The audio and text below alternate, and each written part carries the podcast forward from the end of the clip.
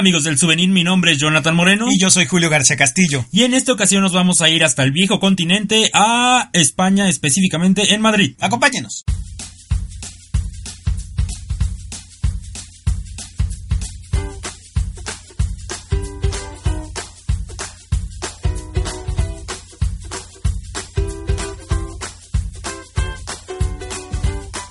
Y bueno, antes de empezar con el tema del día de hoy, les queremos agradecer a todas las personas que han dejado sus comentarios en iTunes y en Evox. Muchas gracias por todos ellos. Esto nos ayuda a que más personas nos escuchen. Por favor, si tienen algún comentario, recomendación, si quieren que hablemos de algún lugar, por favor vayan a estas plataformas y déjenos un comentario. O bueno, también nos pueden escribir a contacto arroba Es importante que sepan que si lo estás escuchando a través de iTunes, sepas que también lo puedes hacer con Spotify. Sí, ya desde hace algún tiempo, no hace mucho, empezamos a, a transmitir por Spotify. Entonces también ahí nos pueden escuchar. Y a todos los que nos están oyendo por ahí, muchas gracias. Y bueno, les queremos comentar también que el souvenir no solo es un podcast, es toda una plataforma de viajes en la cual ustedes pueden ir a elsouvenir.com y ahí van a poder leer, ver videos y todo acerca de destinos, de hoteles, de aerolíneas y de experiencias en México y en todo el mundo. Los artículos de viaje están hechos por un gran número de colaboradores, además de que nosotros estamos escribiendo ahí. Así que, bueno, hablamos de recomendaciones de viajes y también de consejos, ¿no? De consejos también. Y por favor también dense una vuelta por el canal de YouTube, porque ahí nos van a ver viajando por México y por todo el mundo Hace poco subimos unos de Coahuila que estuvimos bajando por ahí. Me encantó Coahuila. Sí, estuvo bien padre. Y estas semanas vamos a estar subiendo de Oregón, que todavía no hemos terminado de hacer todos los videos de este viaje que hicimos el año pasado. Pero bueno, ahí los pueden revisar. En YouTube nos buscan también como el souvenir.com. Y pasando a otro asunto, déjenos comentarles que nosotros hacemos viajes, viajes de experiencias reales, en donde nos llevamos a la gente que nos escucha o que nos lee a los diferentes destinos que tiene nuestro México. Próximamente igual andaremos por otros lados del mundo, pero ahorita tenemos varias excursiones y tienen un efecto wow, como por ahí dicen, ¿no? De estas que de repente no te esperas algo que va a suceder en tu excursión, algo positivo, por supuesto. Y bueno, pues ahorita vamos a tener la ruta del agua, ¿verdad, La ruta del agua en la Huasteca Potosina. Próximamente, bueno, luego sigue Semana Santa y ahí sí descansamos. Después viene un viaje de relajación, por si ustedes están muy estresados, nos vamos a ir a Hotel Wellness en Guanajuato. Después vamos a tener una ruta de los alebrijes. Una ruta de los alebrijes y bueno, así vamos a tener todo el año vamos a tener experiencias. Ustedes pueden entrar ahí a reglets.com y ver todas las que tendremos. Así que si quieren visitar Oaxaca, Michoacán, Guanajuato, San Luis Potosí, Tlaxcala y Puebla, entre otros lugares, así como Chihuahua, pues entonces métanse a reguiletes.com. Así es, y bueno, ya entrando en el tema del día de hoy, Julio, te nos fuiste a España, tú ya conocías España, ya habías estado ahí, yo no conozco todavía, espero que un día me lleves, te fuiste a la Fitur, que para los que no sepan qué es la Fitur, es la feria de turismo más importante del mundo, ahí se dan cita todos los países, todos los estados, todos los que tienen que ver con esta industria, se dan cita ahí en Madrid, siempre es a principios de año, en enero, y bueno, tú te fuiste a dar una vuelta, ¿y qué tal te fue? Oye, fíjate que me fue increíble, conocí a muchísima gente y sobre todo pues es adentrarte en el mundo del turismo y darte cuenta que es una de las actividades más importantes. Eh, yo creo que, bueno, no es porque me dedique a ello, pero yo creo que es la más importante porque así puedes saber todo lo que está sucediendo en nuestro planeta, ¿no? Y sobre todo para la gente que nos gusta viajar, pues te das cuenta la gran oferta que tiene cada uno de los países. A veces nos eh, sorprendemos muchísimo de lo que tenemos, por ejemplo, en México, pero eso no demerita lo que tienen los demás países. México tiene el sexto lugar en, en, en número de visitantes y imagínate, más de 220 países llegan a este lugar, pues tratando de ofrecer lo que tienen como atractivos para comercializarlos, para hacer alianzas, para hacer acuerdos, para dar eh, todo este tema de difusión y publicidad. Es de verdad, es impresionante. No te acabas la feria, dura cinco días y bueno, ¿qué te puedo decir? Que, o sea, el país más pequeño que te imagines o, o no sé, el más alejado, tiene maravillas increíbles. O sea, de verdad, todo se divide por pabellones, por eh, en Asia, en África, en América. Este, hay pabellones de tecnología. Todo lo que sucede en el medio turístico, todo mundo tiene una cita ahí todos los eneros, ¿no? Así que, ¿y por qué no fuiste, Jonathan? Pues porque no me llevaste, me hubieras llevado y ahí hubiera estado, pero el otro año esperemos estar ahí y conocer Madrid porque, bueno, ya me servirá este podcast para que me vayas diciendo qué es lo que tenemos que visitar en la capital española. Tú ya habías ido y esta, bueno, es la segunda vez y aparte de haber ido a la Fitur, pues te diste el tiempo de visitar algunos de los lugares más importantes de esta ciudad. Sí, Jonathan, entrando en tema, quiero comentarte que Madrid es una ciudad espectacular.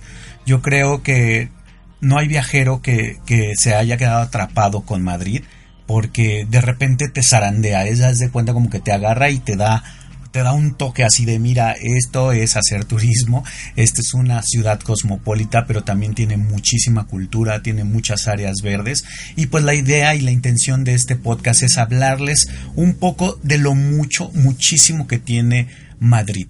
Así que vamos a empezar. Es importante que sepan, y como siempre se los hemos recomendado, hay varios eh, tours que puedes tomar o que lo puedes hacer por tu cuenta. A mí, en lo personal, me gustó mucho caminarlo porque la realidad así te das cuenta que todo es tan pequeño, más bien todo está junto, que necesitas solamente hacer algunas paradas en el metro, salir y te encuentras con el monumento, la plaza o con el atractivo o, la, fiesta, qué sé yo. El, el chiste es que lo camines, que lo vivas, pero lo que sí te recomiendo antes, una vez que tú llegas, es que tomes uno de estos city tours que son como tipo turibús, que te subes en un autobús de dos pisos y que lo recorras para que así vayas eligiendo qué es cuáles van a ser tus prioridades, ¿no? Entonces, y bueno, pues lo, ideal es que tomes este tour, eh, es un autobús que puede durar hasta dos días el paquete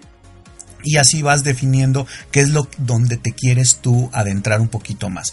Siempre es bueno, hay muchas personas que dicen, "No, que yo soy alternativo, entonces yo voy a recorrer este destino por mi cuenta y conocer a los locales." No, no, no, no. Primero hay que hacer, digo, ya por algo están estos paquetes, están estas alternativas y te van a ayudar como tú bien dices a ubicarte en la ciudad, a ver esos rincones que a lo mejor te gustaría conocer más a detalle, entonces no se pongan de alternativos, tomen uno de estos viajes en estos autobuses panorámicos, siempre les va a ayudar. Y bueno, ya después sí ya se pueden poner de alternativos y decir ahora sí me voy a ir caminando y yo voy a recorrer porque soy un viajero del mundo, entonces sí después, pero lo primero siempre es tomar uno de estos autobuses. Como te comentaba Jonathan, todo está cercano, así que eh, después de haber tomado estos tours, yo te recomiendo o les recomendamos que vayan primero al Palacio Real ahí donde se supone que viven los reyes de España, porque la realidad es que ahí no viven, ellos viven en el Palacio de la Zarzuela, pero este palacio real está, bueno, hacen todos estos actos protocolarios y solemnes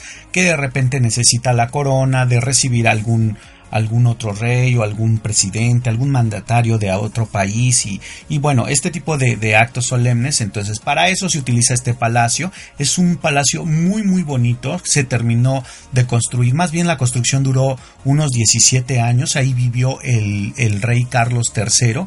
Y bueno, pues a, este palacio, antes de ser el Palacio Real, fue el Palacio de Austrias, que fue en, en algún momento de, de su construcción se quemó en una noche buena ya por 1734 y después mandaron a construir este hermoso palacio. Tiene unos jardines increíbles, están los jardines del Campo del Moro y también los jardines del Sabatini, que están prácticamente al lado del palacio y bueno, los que más me gustaron mucho son los de Sabatini porque cuentan con un laberinto y entonces pues ahí puedes andar este, tonteando un ratito, hacer unas buenas fotos, unas selfies, este, en medio de los jardines. Debes de saber que para visitar este palacio eh, hay visitas guiadas, sí, sí las hay. Eso era precisamente lo que te iba a comentar, porque por ejemplo el Palacio de Buckingham nada más lo ves de lejecitos, y si hay algún evento de más lejecitos, ni siquiera te dejan acercarte. A este sí puedes entrar. Sí puedes entrar. Mira, la realidad es que también tienes que saber los horarios de visita, por eso es importante visitar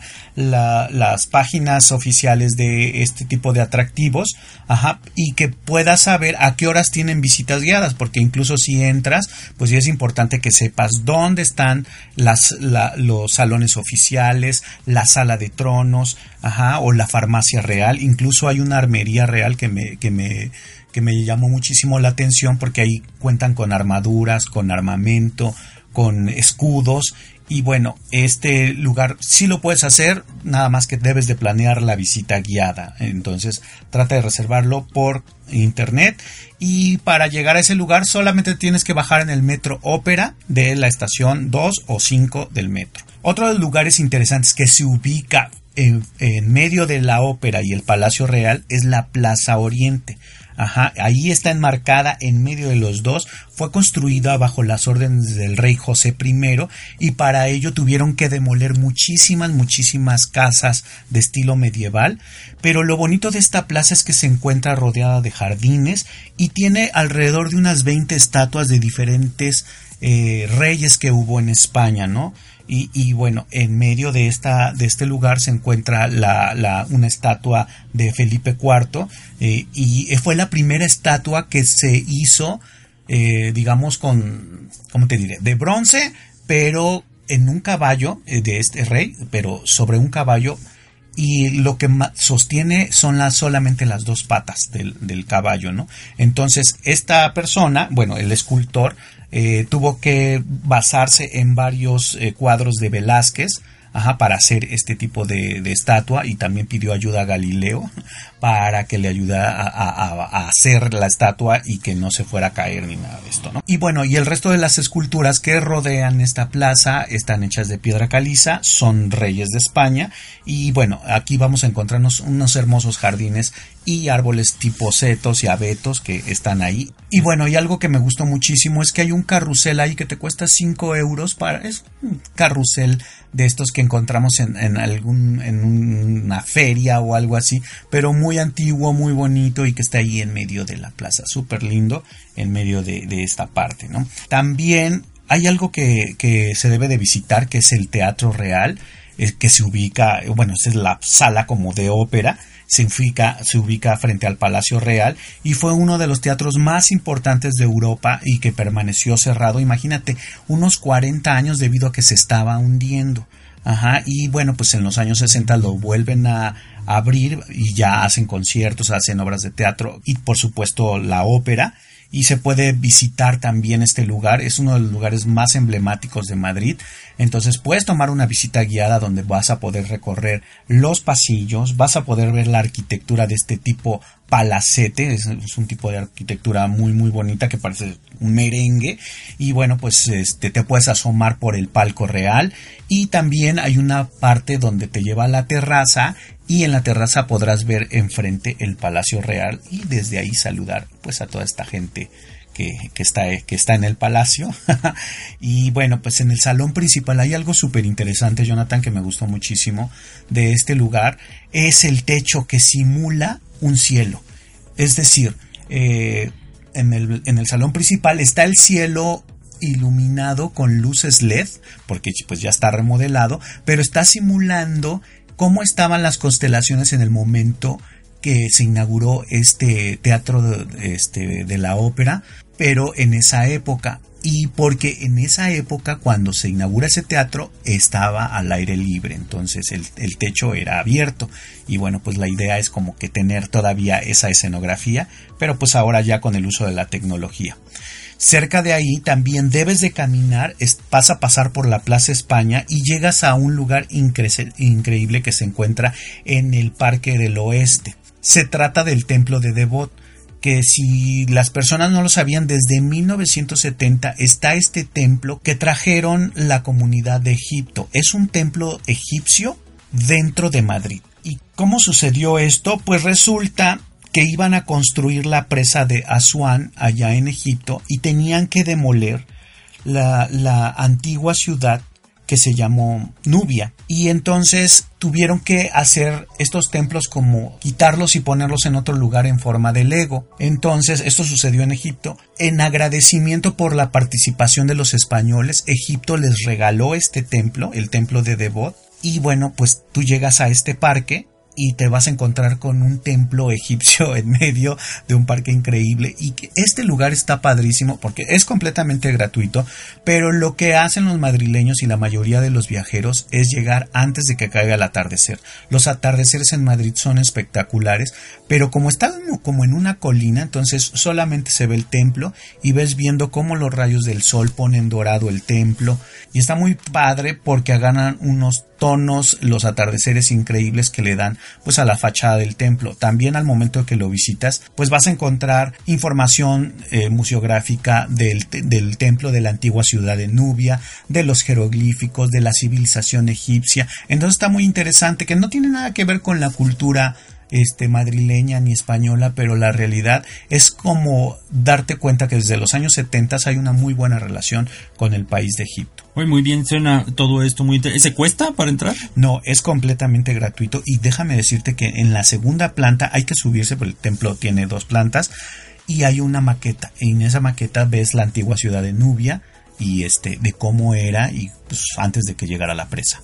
Órale, oye, ¿y de comida comiste tapas? Yo no soy como muy fan de las tapas porque siempre he pensado que las dan muy caras para lo que te están dando o no sé, yo soy de los que piensan que una comida buena es abundante y las tapas a mí se me van por el hoyo de la muela, entonces por eso no soy tan fan, no, no por el sabor, sino porque siempre son muy poquitas. ¿Tú tuviste oportunidad de comer tapas? A lo mejor un poco de paella, ¿qué fue lo que estuviste comiendo? Mira, fíjate que las tapas eh, ciertamente es así, son como botanas, pues que pueden ser una pequeña mini torta, que pueden ser que pueden ser como tostadas, o sea, hay diferentes tipos de tapas, o son botanas específicamente.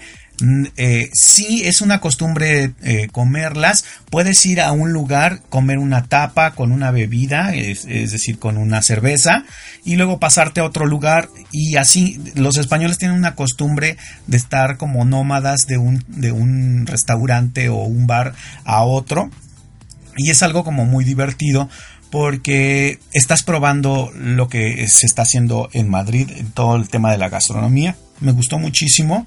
Este, sí me gustaron las tapas, sí se me hace como de repente un poco caro el ir de un lugar a otro en lugar de quedarte en uno mismo y, seguir probando tapas y tapas, pero la realidad es que incluso hay tapas que tienen una forma de baguette que con una tienes y es más que suficiente, ¿no? Entonces... Bueno, tú comes como pajarito, yo ah, con una pero, pero a cada ratito. pero, pero lo interesante es también que los españoles lo que hacen es tratar de convivir, ¿no? Por eso se están moviendo de lado a lado, cambian de bar y de repente llegan otros amigos o llega la familia. Entonces, algo que me gustó muchísimo de, de los españoles en el tema de la comida es el compartirlo, ¿no? El compartir el momento de que estás disfrutando con la gente. Y es algo bien interesante porque en estas ciudades de repente hay ciertas horas en que las ciudades se mueren, ¿no? ¿Por qué? Porque hay una hora de siesta y entonces... Entonces se sigue llevando a cabo la siesta en Madrid. Exactamente, se sigue llevando a cabo y, y la gente tiene un cierto número de horas por la tarde en donde la gente puede regresar a sus casas o puede hacer otra cosa o ver a los amigos y entonces eso ha ayudado a que la industria restaurantera o los helados o lo que tú quieras siga vigente, ¿no? Y, que se, se, mueva mucho la economía, porque la gente tiene tiempo libre y eso a lo mejor tenemos que adoptar aquí, ¿no? Porque de repente este es la hora de oficina y como todos los godines, pues ocho horas, nueve horas trabajando y ya cuando quieres salir y tomarte una cerveza, un café, ver a los amigos, pues la realidad es que ya se te acabó el día. Yo, yo recuerdo que tú me contabas que la primera vez que fuiste, creo que habías estado en domingo ahí en Madrid y entonces todo estaba cerrado y que no ah, había nada que comprar. O sea, sí está bien la convivencia y que toda esta parte, pero la verdad es que en domingo no haya nada abierto es aburridísimo. Pues, ¿Qué vas a hacer? ¿Nada más ver Netflix? O sea, ni tanto que queme al santo, ni tanto que no lo alumbre. Fíjate que esa vez que fui, me, me dio muchísimo... Se me hizo tan curioso porque iba yo a comprar todo ese día los souvenirs para la familia, para los amigos, ya sabes, ¿no? Los encargos y todo, y así yo necesitaba llevar unos CDs de música española y no sé qué. Y a la mera hora todo estaba cerrado. Nada más llegué a ir al corte inglés y comprar unos cuantos llaveritos y eso fue lo que me traje a México. Pero, pues bueno, ni modo, a veces es así. Este, tienen que tomar mucho en cuenta eso. Qué bueno que lo, lo pones en, en, la mesa. Pues sí, sigue siendo como un pueblo al final de cuentas. O sea, toman siesta y cierran los domingos. Es, un pueblote grandote, que me perdonen los españoles, pero, o a lo mejor no sé, nosotros estamos muy contagiados por la cultura norteamericana, que es trabajar, trabajar, trabajar, trabajar todo el tiempo y todo está abierto todo el tiempo. Y por ejemplo, en la Ciudad de México puedes encontrar tiendas, el Walmart está abierto las 24 horas del día, los gimnasios están 24 horas al día. No sé, a lo mejor es como otra manera de pensar la que tenemos nosotros, ¿no? Nada más. Sí, yo fíjate, tienes toda la razón, pero yo también diría que sí necesitas esos espacios, ¿no? Para el descanso o para ver a la familia, los amigos y descansar, ¿no? Entonces, ah, yo creo que son culturas completamente distintas a pesar de que tenemos mucho y eso me pareció increíble porque tenemos mucho en común con los españoles y esto pues es debido a toda esta este pues a la herencia. a la herencia que tenemos de ellos y que a veces no nos damos cuenta pero de verdad somos casi casi iguales no y entonces en costumbres en dichos eh, dices a veces es como una extensión de que de, de un viaje que estás haciendo a otro lugar no sé a la mejor a Guadalajara o a algún otro lado, pero realmente pues ya cruzaste el charco. Y bueno, pues sí, tenemos muchísimo, muchísimo. Oye, ¿y si hablan tan golpeado como lo sentimos los mexicanos? Los mexicanos somos muy sensibles y siempre nos tratamos entre nosotros y bueno, los demás también con diminutivos y tratamos de hacer las cosas suavecitas y entonces es un shock cultural cuando viajamos a España, no solo a Madrid, sino a toda España, que eh, la cuestión esta de, de cuando nos están refiriendo a nosotros es muy golpeado y hay personas que lo toman como personal. Es una cuestión nada más cultural, que somos como polos opuestos a la hora de hablar, pero tú sí sentiste que fuera tan golpeado, tan directo, tan rudo, pues. Mira, yo creo que es cuestión de percepción. Cuando te das cuenta si alguien te está contestando rápido o es concreto, pues a lo mejor sí lo sientes al principio, ¿no? Y tú dices, híjole, no me está tratando así como con el mejor servicio. Yo he escuchado muchos comentarios acerca de lo golpeado que pueden ser los españoles, pero a mí en lo personal, las veces que he ido, te puedo decir que me han tratado súper bien.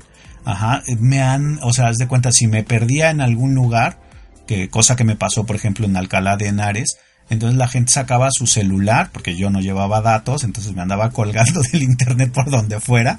Entonces, este, pues resulta que la gente abría su celular y me decía, no, te tienes que ir por acá, o me decía, casi casi me agarraba de la mano y me decía, ven, camina conmigo hasta la esquina y luego ya me señalaban para dónde tenía que ir. Entonces me hizo muy, muy interesante y muy y la gente muy amable. Yo creo que cuidan muchísimo el tema del turismo. Por algo es uno de los países más turísticos en el mundo y yo creo que mucho de ello se debe a la calidad en el servicio me tocó ir con mi cámara y luego llevaba una cámara de video. Entonces de repente la gente se acercaba y me decía, ten cuidado porque hay carteristas, ¿no? Entonces eso pues te ayuda muchísimo, ¿no? Este, porque muchas veces no te lo dicen las guías o te lo dicen las guías reales de viajeros, ¿no? Como la Lonely Planet, que te dice, bueno, si vas a salir del metro, pon tu mochila del lado de enfrente, llévala en el pecho, ¿no?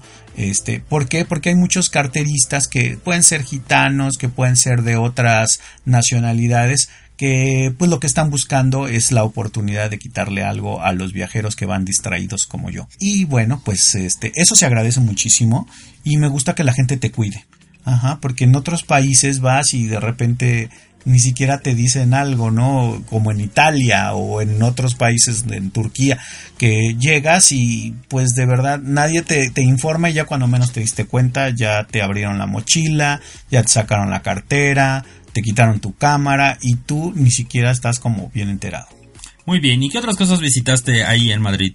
Bueno, Jonathan, después de haber ido al templo de Devot, hice una parada en el estadio Santiago Bernabéu. Ajá. Si tú eres aficionado de esto del, del, del Real Madrid Club de Fútbol, pues entonces tienes que ir al Paseo de la Castellana y bueno, vas a ir a este estadio que fue inaugurado en los años 40 y bueno, se le llama este Santiago Bernabéu porque el presidente de este de este equipo duró 35 años como presidente, entonces pues le pusieron ese nombre, ajá, y es un eh, estadio muy bonito, caben hasta 80 mil espectadores, hay más de 245 palcos VIP y se puede pasear en una visita guiada por el campo de, de fútbol, es decir, por, por, todo el terreno de juego, visitar los casilleros, ir a las gradas, al palco presidencial, también puedes ver toda la exposición que tienen de trofeos, de camisetas, de fotografías, de balones, y bueno, esto solamente si te gusta el tema de fútbol, ¿no?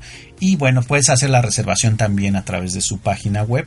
Eh, es importante que sepas que lo están remodelando, hay unas partes que están como en recuperación, porque la idea es que le pongan un techo abatible y que también remodelen todo lo que están en los alrededores, va a haber un hotel, va, va a estar como muy interesante, pero si eres aficionado, entonces te tienes que bajar en la estación de Santiago Bernabéu, que está en la línea 10 del metro.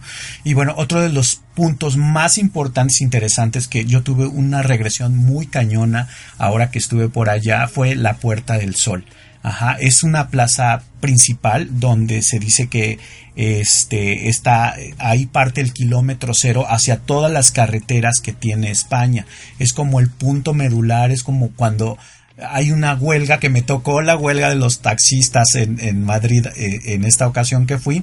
Ahí se reúne toda la gente, es un punto medular, ahí se encuentra la estatua esta del, del oso con el madroño, ajá, que es un símbolo pues de Madrid como tal y, bueno, pues en este lugar este, la gente se junta, eh, hay muchos eh, de este tipo de artistas callejeros, hay de estos eh, como animadores para que te tomes una foto con Batman, con el hombre araña.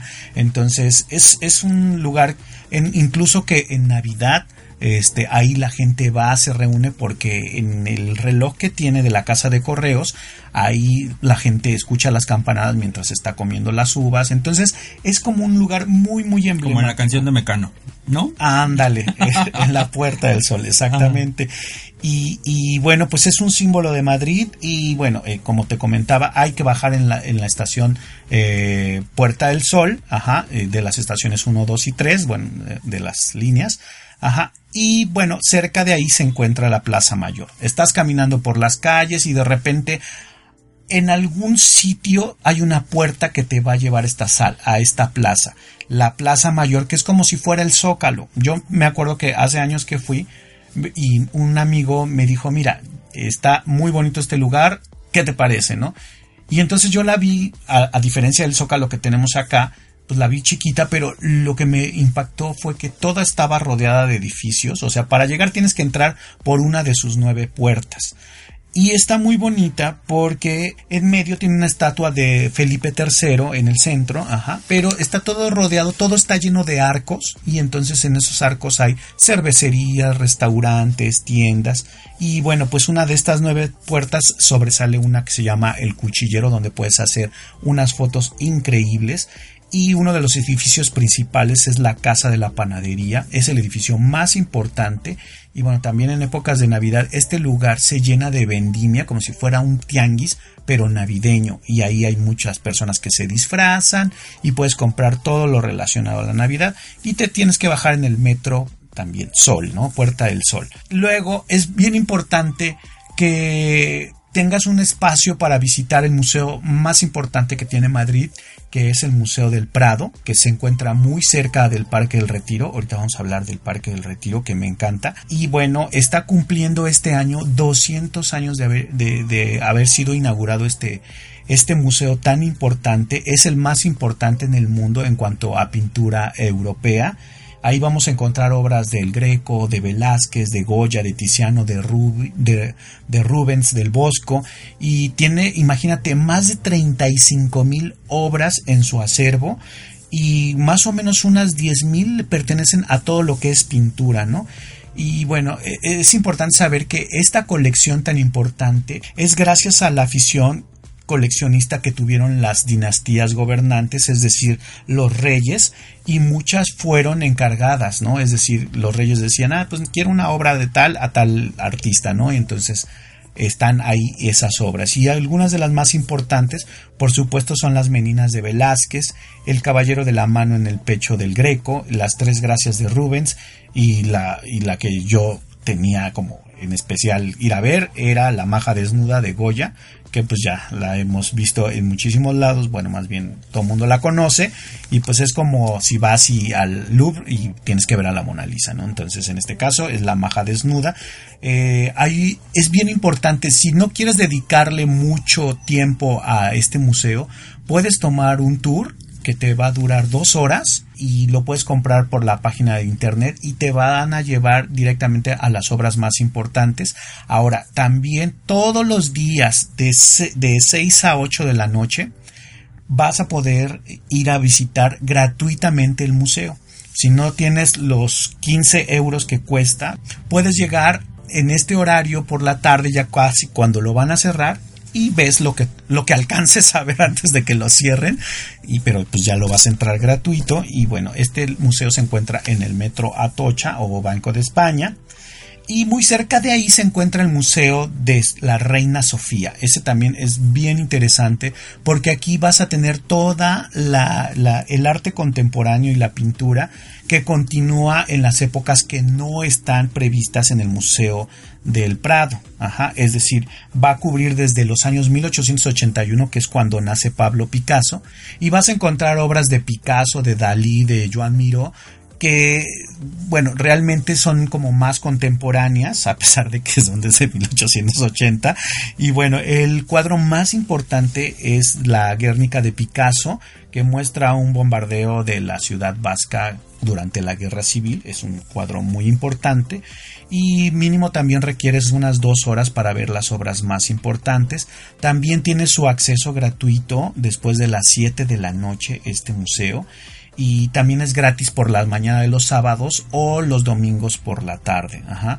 Y bueno, si no, pues puedes pagar 10 euros y ya puedes entrar para ver en el momento que quieras las obras que ya te comentamos. Oye, ahorita que decías de los 10 euros, en tu particular punto de vista, Madrid es caro, es barato, es normal, por ejemplo, una comida cuánto te costaba, danos el metro, ¿no? Danos una idea más o menos cómo están los precios. Ah, qué bueno que lo mencionas, mira, eh, si hablamos un poquito en pesos mexicanos, pues sí te estás llevando por comida unos 300, 400 pesos. Que serían unos 20 dólares más ajá, o menos, ¿no? 20 euros, ajá. Bueno, sí, poquito más, de, poquito menos de 20 euros, 20 dólares aproximadamente. Exactamente, y hay cosas muy baratas. Es como cuando vas a Nueva York y de repente te encuentras el puesto que vende hot dogs y kebabs y todo este tipo de cosas que son como más de comida rápida. Hay todas las marcas también, o sea, encuentras incluso con Vips, que es la misma franquicia que está aquí en México, allá también la encuentras y es una especie de cafetería, no es muy cara. La realidad es que los precios van muy muy de la mano, quizá un poquitito más caro. Ajá, el metro me gustó muchísimo porque te puedes mover a donde quieras, puedes ir a Toledo, saliendo del metro tomas un bus que te va a costar este 6 euros, 6, no, este, perdón, unos 4 euros, 5 euros, te vas a Toledo o vas a Alcalá de Henares, que son ciudades que están muy cerca, que están a 40, 50 eh, minutos de, de Madrid, y entonces puedes hacer un plan por tu cuenta buenísimo, y de verdad, y si quieres que todo te lo solucionen, pues están todas esas otras opciones que son los, este, los tours que te llevan por determinado precio y, que hacen un recorrido de un día, ¿no? Y bueno, pues regresando a esto del metro, eh, hay un hay una tarjeta eh, que debes de comprar y que te cuesta 12 euros y en ella tienes incluidos 10 entradas al metro. Ajá, entonces también te funciona muy bien porque así este diario puedes estar eh, ocupando el metro y si se te acaba pues le vuelves a depositar otros 10 12 euros. Y entonces eso está muy bueno.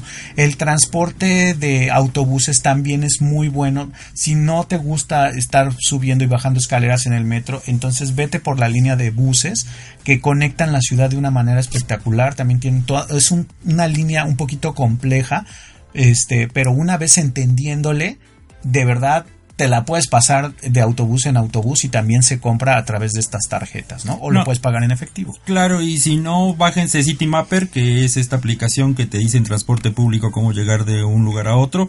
Está en las principales ciudades del mundo y es más, te dice cuánto te va a costar y te dice alternativas, metro, con autobús y a lo mejor un poquito de Uber, o sea, te va poniendo todas las alternativas en la ciudad y bueno, es muy fácil llegar porque le pones ir, es como si fuera Waze, ¿no? Ándale. Pero para el transporte público 5 y entonces te dice, no, te, te faltan 5 paradas y te tienes que bajar. Y ahora sí, entonces si ustedes van a ir a Madrid o a cualquier otra de estas grandes ciudades, bájense City Mapper y ahí les va a decir cómo irse y cuánto les va a costar cada traslado. Esa es una muy buena opción, Jonathan, y, aparte, pues esta aplicación pues ya está prácticamente en todo el mundo y, y te sirve bastante. La verdad es que yo creo que es una de las cosas que nos ayuda muchísimo la tecnología. Ahora, si no tienen datos, como fue en mi caso, pues bájenla primero, chequen, eh, o sea, más bien chequen cómo va a estar ahí el itinerario a donde vayan a ir y luego pues ya nada más lo, lo siguen, ¿no? Aunque se queden sin datos. Está muy bien. ¿Y qué otra cosa visitaste por ahí? Oye, fíjate que también está uno de los puntos más importantes es ir a la Gran Vía, que es como si fueras al Paseo de la Reforma.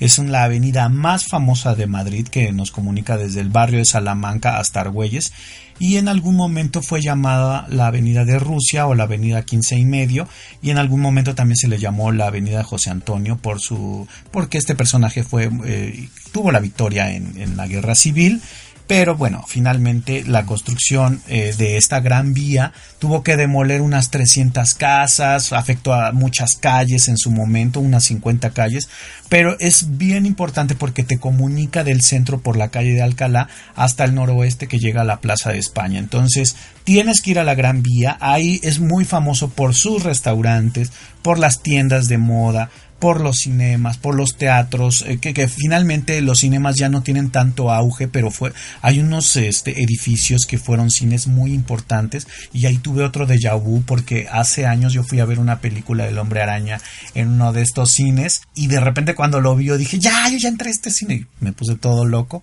pero este, pues no sé, como, es como parte de, de cuando tú regresas a, a, a, un viaje y tú dices, ya había estado en este lado y no es tanto un déjà vu, sino más bien es un recuerdo, ¿no? Y bueno, pues hay muchas tiendas de souvenirs, aquí la gente de, de que, viene como viajero, pues entonces aquí va a encontrar las cosas más típicas para comprar, que desde playeras, gorras, tazas, todo lo que se te ocurra, hay cosas muy muy bonitas y bueno, por ahí compren estos dulces que son violetas, que son los dulces típicos eh, eh, son unos, unas florecitas moradas que son como los típicos de Madrid, entonces lleven ese tipo de souvenirs.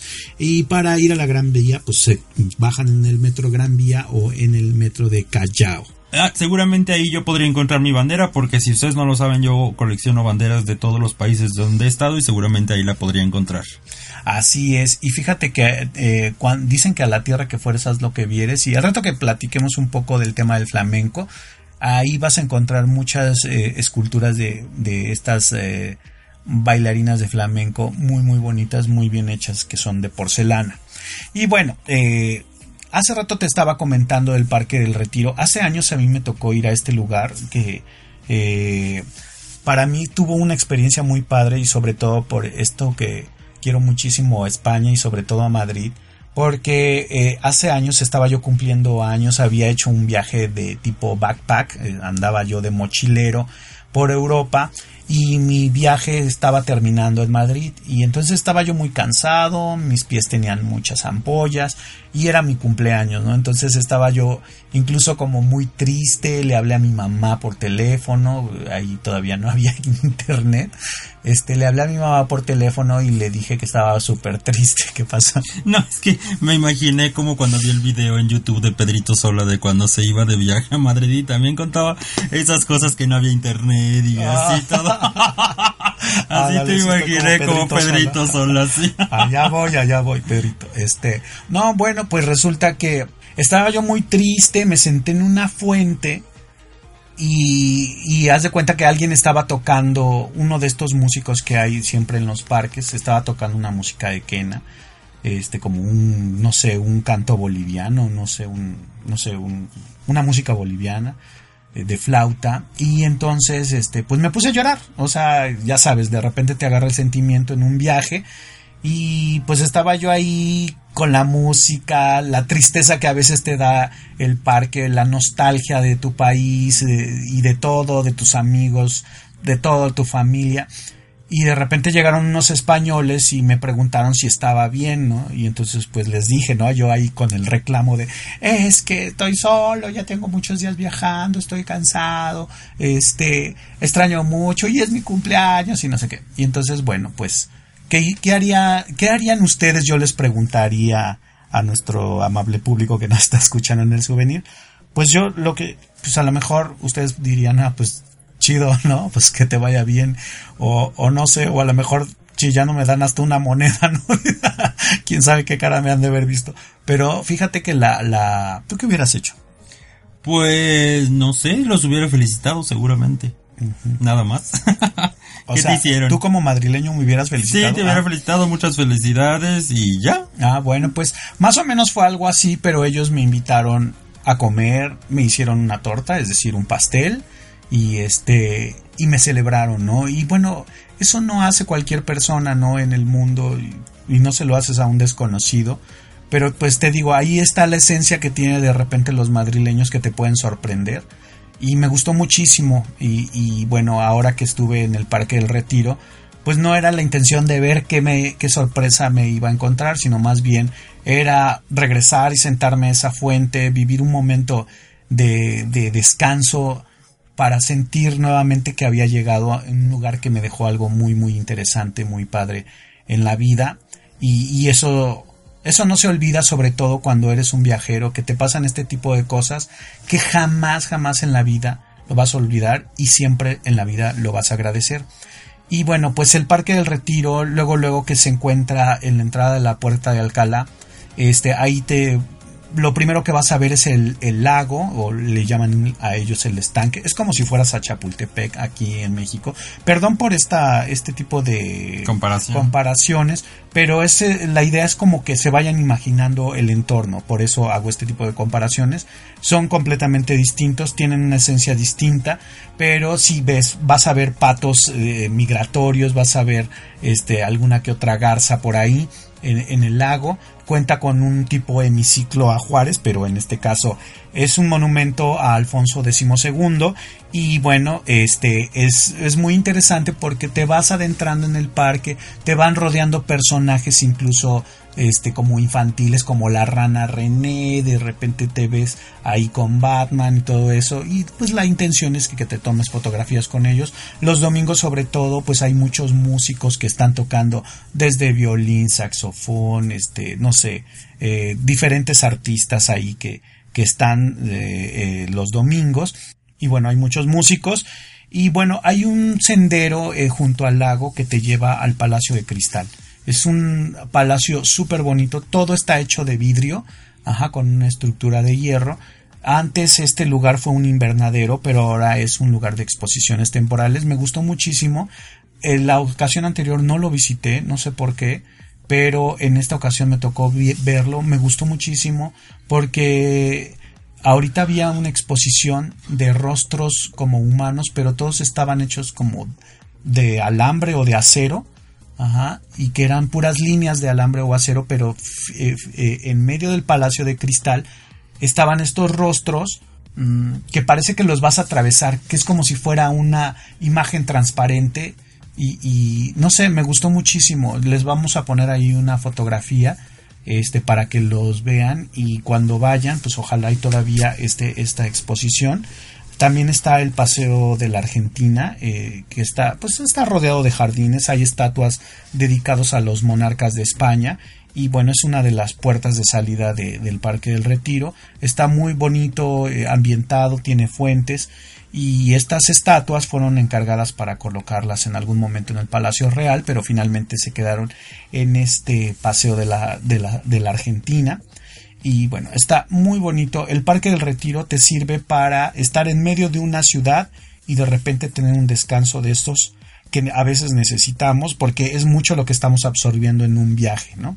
Y bueno, pues eh, cerca de ahí les estaba comentando el tema de la Puerta de Alcalá, que es uno de los lugares más emblemáticos que tiene Madrid, se ubica en la Plaza de la Independencia y fue hecha por este arquitecto. Y te iba a decir la Plaza de la Independencia, ¿de quién se independizaron? Pero pues sí, de los moros, ¿no? Ah, exactamente. Eh, exactamente, y fue hecha por un arquitecto este, de nombre Francisco Sabatini, quien era italiano, y que vivió en España mucho tiempo. Él manda, bueno, en, en este, en la época de Carlos III, fue demolida, antes había otra puerta que estaba hecha de ladrillo, fue demolida para hacer esta que ahora está. Es muy bonita, es muy famosa, eh, todo mundo la recordamos desde los años 80 con la, esta canción horrenda de la Puerta de Alcalá de Ana Belén y, y, Víctor Manuel. Ay, no, no, no, es la cosa más espantosa que he escuchado, pero a mí no me gusta la, la canción. No sé, tal vez porque la ponían por todos lados, entonces ya estoy delatando mi edad, pero bueno. ¿Querías comentar algo No, es que la voy a tener ya en la cabeza todo el día, en la puerta de Alcalá. no, es que de verdad eso de mírala, mírala, no, no, no, no puedo con ello.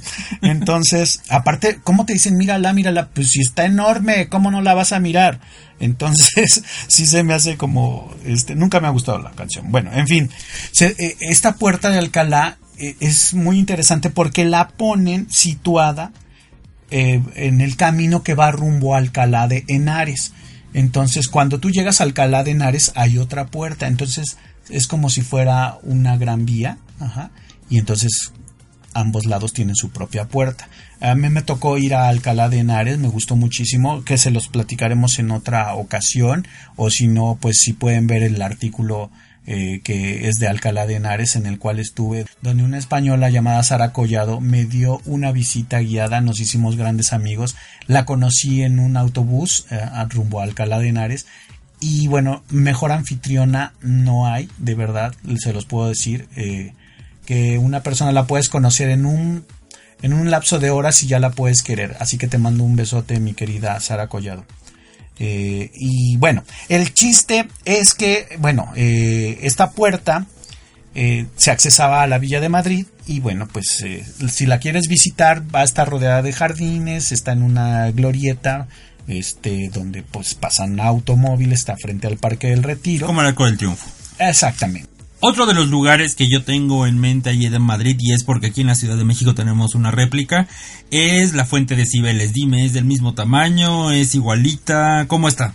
Fíjate que es igualita. Me encantó este lugar porque se encuentra en medio de una glorieta donde pasan los autos, entonces no puedes llegar a la, así como a tomar la fotografía a la fuente este, porque pues finalmente lo haces desde lejos, ¿no? Está en medio de una glorieta, se ubica entre el Paseo del Prado y la calle de Alcalá. Y bueno, es una de las glorietas principales de todo, eh, de todo Madrid.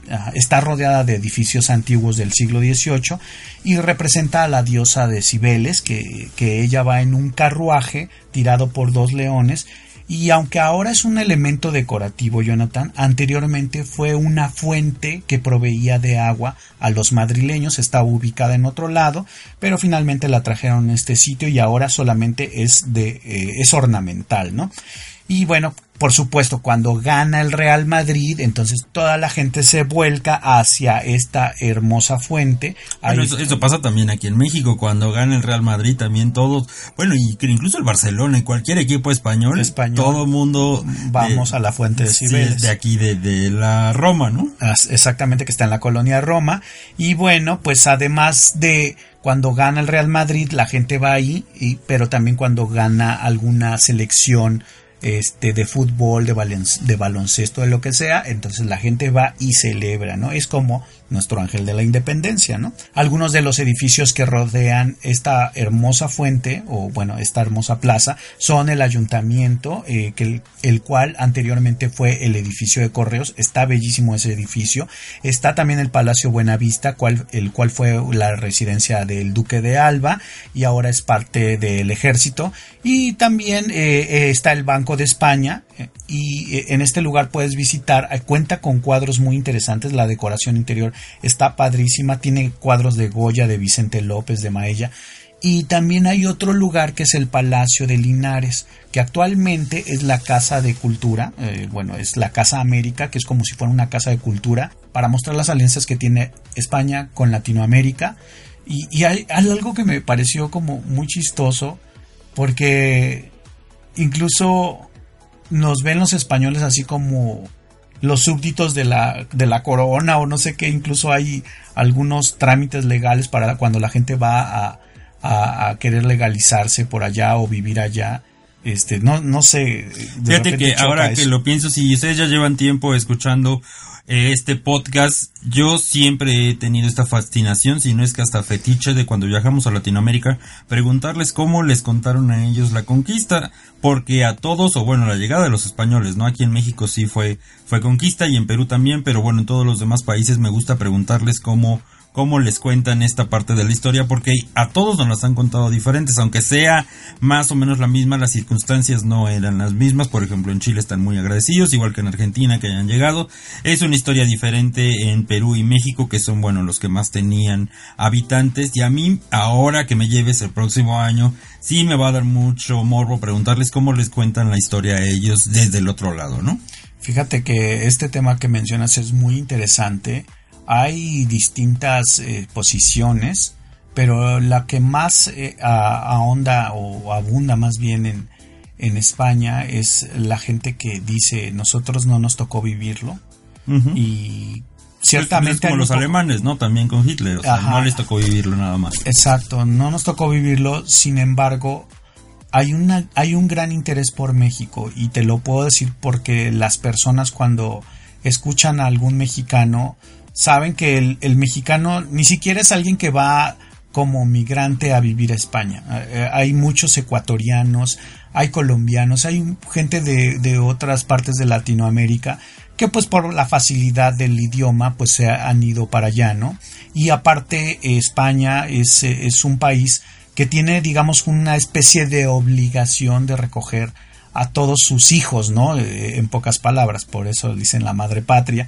Este, y es como es una manera muy fácil de entrar a la comunidad europea. Incluso si tú quieres vivir en, en, no sé en Bélgica o en Inglaterra o en Francia la manera más eh, ideal es viajar a España y hacer tus trámites eh, por esta vía. Quizá no es el tema el que me estoy saliendo pues pero la verdad es que sí quieren muchísimo a los países latinos y sobre todo quieren mucho a los mexicanos, ¿no?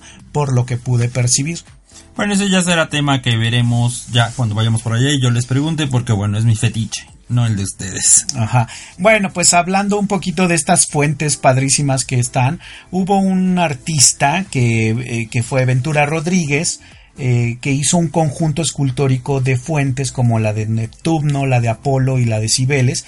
Y bueno, eh, eh, y gracias a estas esculturas pues ahora las podemos ver en Madrid y son de las más concurridas. Está la fuente de Neptuno que es el dios de los mares está rodeado de, también de edificios antiguos del siglo XVIII tiene su tridente va cabalgando en su carruaje pero en este caso va jalado por caballos que tienen cola de pescado y bueno, también la podemos visitar ahí. Es una de las fuentes más concurridas, pero aquí la concurren más los colchoneros, que es cuando gana el Atlético de Madrid. Entonces, bueno, es, otra, es otro de los puntos que la gente puede visitar. Oye, Julio, y todas estas cosas son como las turísticas, las que siempre todo, cada visitante va a hacer, a visitar, a tomar una fotografía, a tomarse una selfie, pero ¿qué otras cosas hay por hacer que estén fuera de la ruta? Fíjate, Jonathan, que tienes toda la razón. La mayoría de la gente que vamos por primera vez o segunda, siempre vamos a las mismas cosas que el Parque del Retiro, el Palacio Real, todos estos son los básicos, ¿no? Pero hay, Madrid tiene muchísimo, muchísimo que ver. Este, hay parques, hay monumentos, hay otras cosas que la verdad no las tenemos en la mente y que es importante que sepamos que existen para que nuestra visita sea más eh, generosa, más abundante. Entonces yo les recomiendo, por ejemplo, en primer lugar que vayan al Parque del Capricho, que es un parque muy muy bonito que fue construido en la época del, romanticismo, fue encargo de una duquesa, la duquesa de Osuna, que lo encargó para alejarse de sus obligaciones, sin embargo, ella murió antes de que lo terminaran, en el siglo XIX, pero es un lugar poco conocido de la ciudad, es más visitado por los madrileños, tiene 13, hectáreas, este, y tres tipos de jardines. Tienen un jardín francés, que es así como muy estilizado, muy bonito, este, muy bien cortadito todo. Otro que es italiano, que cuenta con estatuas, tiene un estanque, fuentes, todo eso. Y bueno, hay otro que es estilo inglés, que es así como, pues, como más lúgubre, como que lo dejan crecer así. Y sobre todo para que con la naturaleza tú puedas relajar la vista.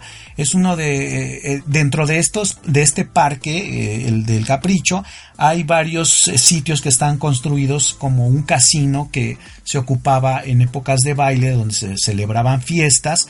Eh, ah, tienen un tipo de rotonda con, eh, con, columnas conocida como el templete de Baco. Cuenta con un laberinto también de jardín este, y un palacio un palacio también como real, que es una construcción hermosa. Además cuenta con una casa vieja tipo casa de campo y los y bueno tiene ahí unos como muñecos pero están de tamaño real de personas. Entonces está muy interesante. Pero durante esta guerra civil que hubo en algún momento construyeron junto al palacio un búnker. Ajá y se encuentra ahí mismo enclavado junto al palacio y bueno, pues es, es, una sorpresa ir al Parque de Capricho, se encuentra en la estación Capricho de la línea 5, es completamente gratis. Y bueno, a otros de los sitios que puedes visitar está un parque de atracciones de Madrid, que es como si fueras a, a no sé, a la Feria Chapultepec, ajá, tiene 50 años este lugar, has tenido varias remodelaciones y cuenta con varias atracciones como el Abismo, que es una montaña rusa vertical, tiene la Tarántula, otra montaña con vagones giratorios, así como el Tornado, el Tifón, yo no sé, es pura tragedia, ¿no? Con este, con este tipo de, de, este, de juegos mecánicos, pero para ir ahí tienen que ir al Metro Batán, esto es en la línea 10, también tienen un zoológico, que es el Zoo Aquarium de Madrid, Ajá, se encuentra. Lo dijiste como ellos, el Zoo Aquarium, es el Zoo Aquarium, ¿no? Exactamente. Pero bueno, pues eh, yo que no tenía wifi. y entonces tenía que ir a ver al Spider-Man. Entonces, bueno, el chiste es que está este zoológico que es acuario también y se encuentra muy cerca del parque de atracciones. Eh, está en una zona verde llamada Casa de Campo, que ahorita te voy a comentar eso, la Casa de Campo.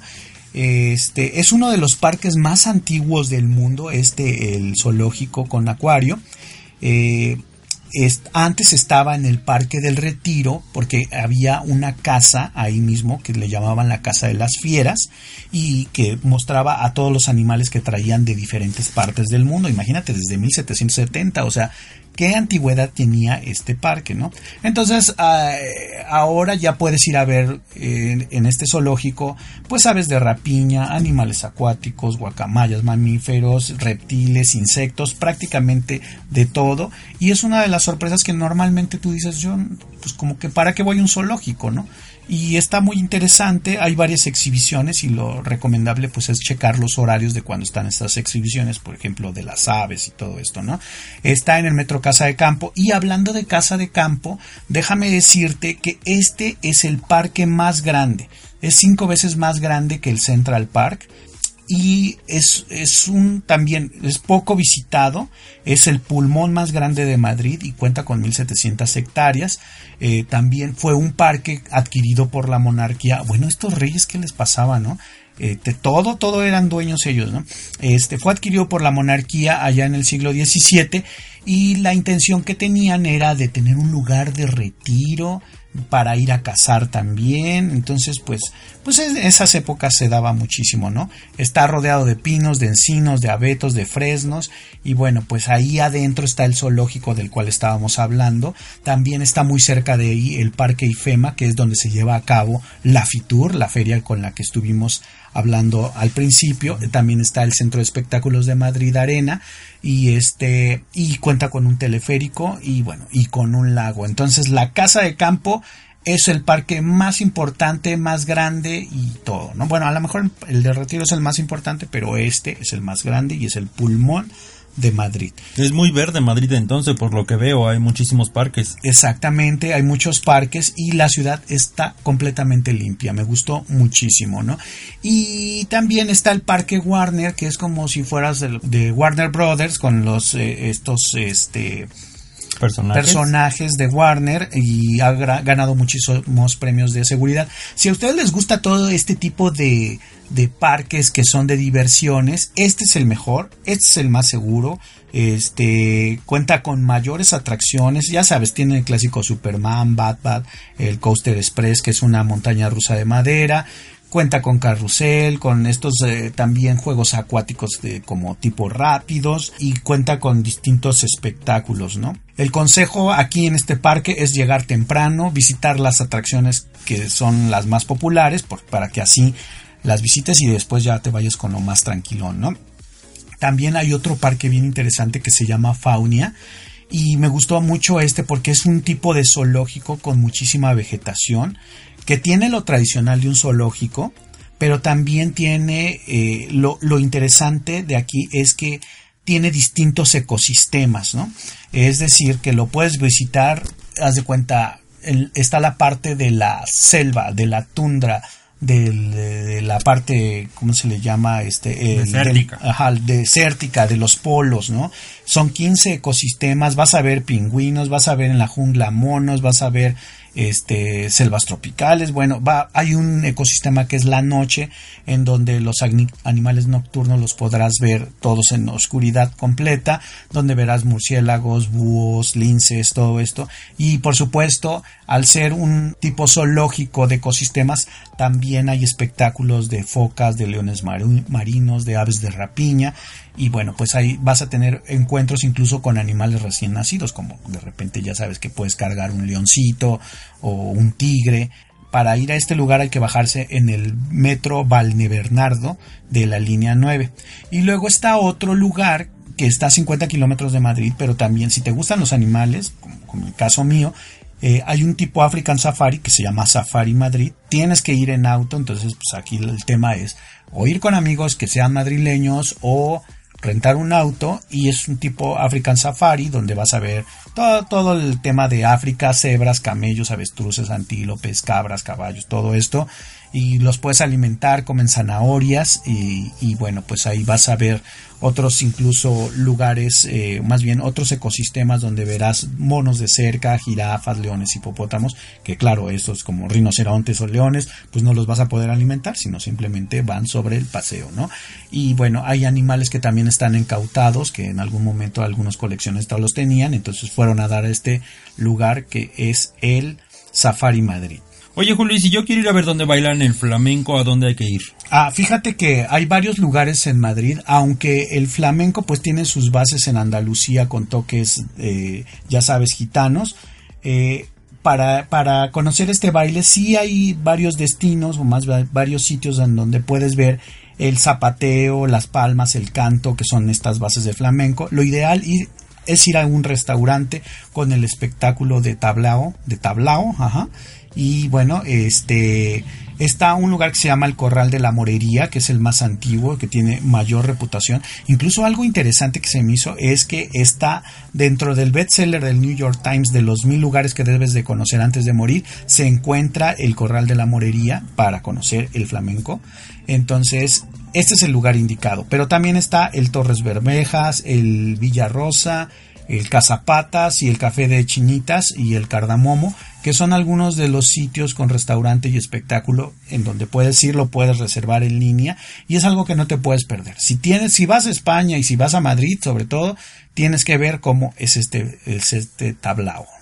Y algo, Jonathan, que me gustó muchísimo y que hice y que tiene, y que tiene que ver con esto que de repente nadie hace, es ir al restaurante de Masterchef, que ahora que está muy de moda en todo el mundo este, este reality show, el Masterchef España, que es muy, muy uno de los más famosos, vas a este restaurante y te preparan estos chefs, no se sabe en qué noche y qué chef es el que te va a tocar, pero tienen un menú distinto y entonces bueno es todo un concepto y la comida pues también son todas estas creaciones que tienen estos chefs. En este momento eh, se está llevando a cabo Cirque Clásica que es un espectáculo tipo Cirque de Soleil pero es un es un circo clásico en donde vas a ver los actos circenses mm, que en otra época o que desde la época de los años 20, 30 pues eran los, los circos que iban de un lado a otro, que llevaban a las bailarinas hermosas, a los trapecistas, a los equilibristas, a los este, hombres musculosos, pero con tecnología. Entonces, es un, en Cir Clásica se ubica ahí junto a donde está la feria, donde hace rato les comenté. Este, eh, y bueno, es uno de los espectáculos más hermosos que he visto en mi vida, sobre todo porque te remonta a la infancia, no necesitas este, ver animales para ir a un círculo increíble y ver todas las capacidades que tiene el ser humano de crear y de, y de hacer actos circenses. Me gustó muchísimo. No les puedo contar más porque les voy a hacer un artículo en específico de Clásica y lo podrán leer ahí, este, pero es algo que no se pueden perder. Hay una temporada ahorita en Madrid y, este circo va a dar vuelta al mundo. Entonces, les puedo decir que es de los de, las cosas que más me gustaron. Oye, pues ojalá llegue pronto a México. Julio, muchas gracias por todas estas imágenes que nos trajiste de Madrid. Ya me dieron muchas ganas de ir. Espero que el próximo año sí me lleves. Así es que voy ahorrando desde ahorita para el vuelo, el hotel y para comprarme muchas tapas. Porque para que me llene necesitaré muchas tapas. Entonces, les agradecemos. espero que no te tapes. Espero que no. Les agradecemos, amigos, que nos hayan escuchado. Por favor, si tienen algún comentario, déjenlo ahí en donde están escuchando el podcast o nos pueden escribir a contacto arroba el souvenir.com. Les agradecemos muchísimo que nos hayan escuchado y Julio. También les agradecemos muchísimo que nos visiten a través de las distintas plataformas para escuchar audio. Ya no existe tanto el radio. Ahora váyanse por los podcasts. Estamos en Spotify, en iTunes, en iTunes y en Evox. Eh, con sistema Android. Entonces, chicos, los, nos escuchamos la próxima semana y recuerden, nunca dejes de viajar. Ahí está, ahí está viendo pasar el tiempo, la puerta de Alcalá